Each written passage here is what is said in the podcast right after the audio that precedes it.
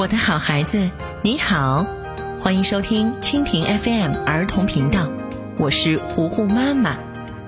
今天糊糊妈妈要继续为你讲《聪明的一休》第四十六集。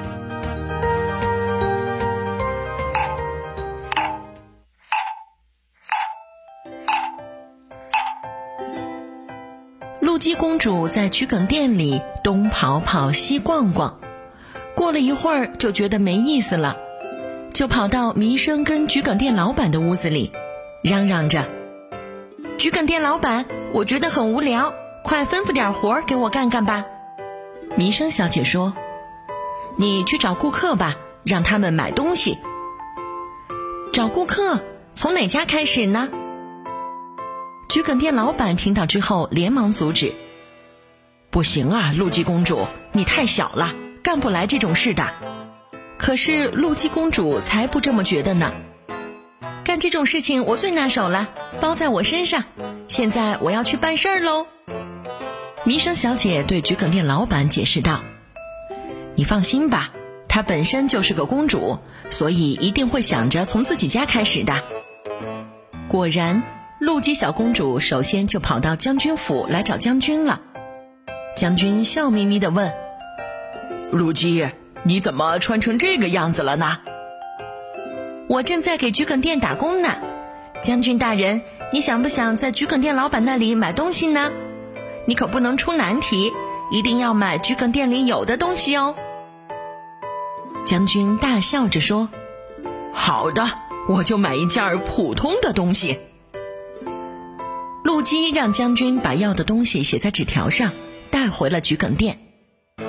给，这是将军要买的东西。放心吧，我跟他说好了，不能买店里没有的东西。桔梗店老板一听，乐呵呵的打开手里的纸条，念道：“高三尺的普通衣柜一个，价值二十贯。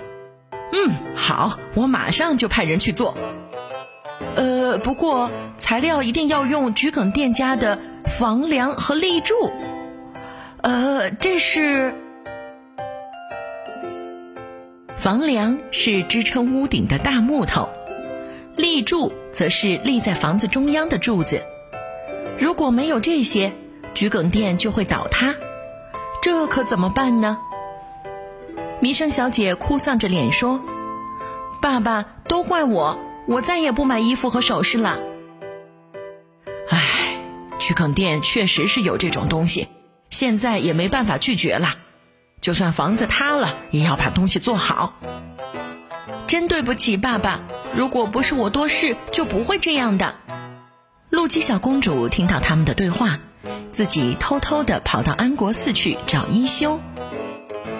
一休，弥生那么难过，都是我造成的。求你帮个忙吧，一休，求求你了。一休实在挨不过陆姬小姐闹腾，只好答应了。和陆基来到将军府，将军，桔梗店老板非常高兴，已经开始做了。我今天是来请将军大人先付钱的。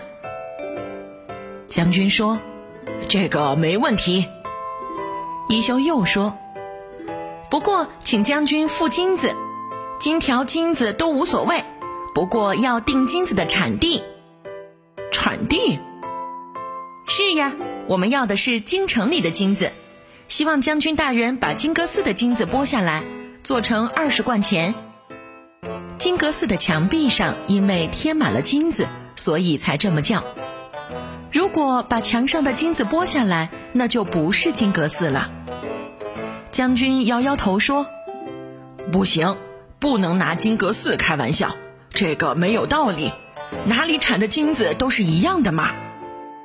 那这么说来，不管是哪里采的树，只要做成你想要的尺寸就可以了呀。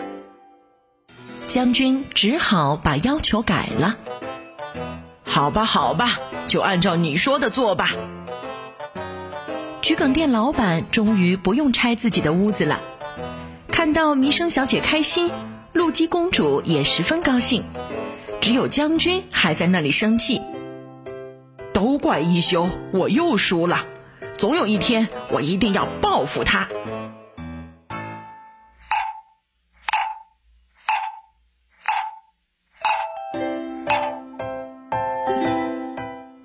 明的一休第四十六集，今天就为你讲到这里啦，我的好孩子，这里是蜻蜓 FM 儿童频道，我是糊糊妈妈。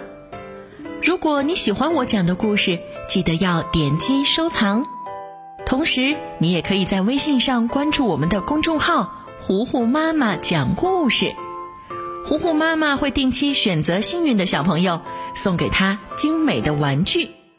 好了，今天就到这儿吧，我们下一集再见。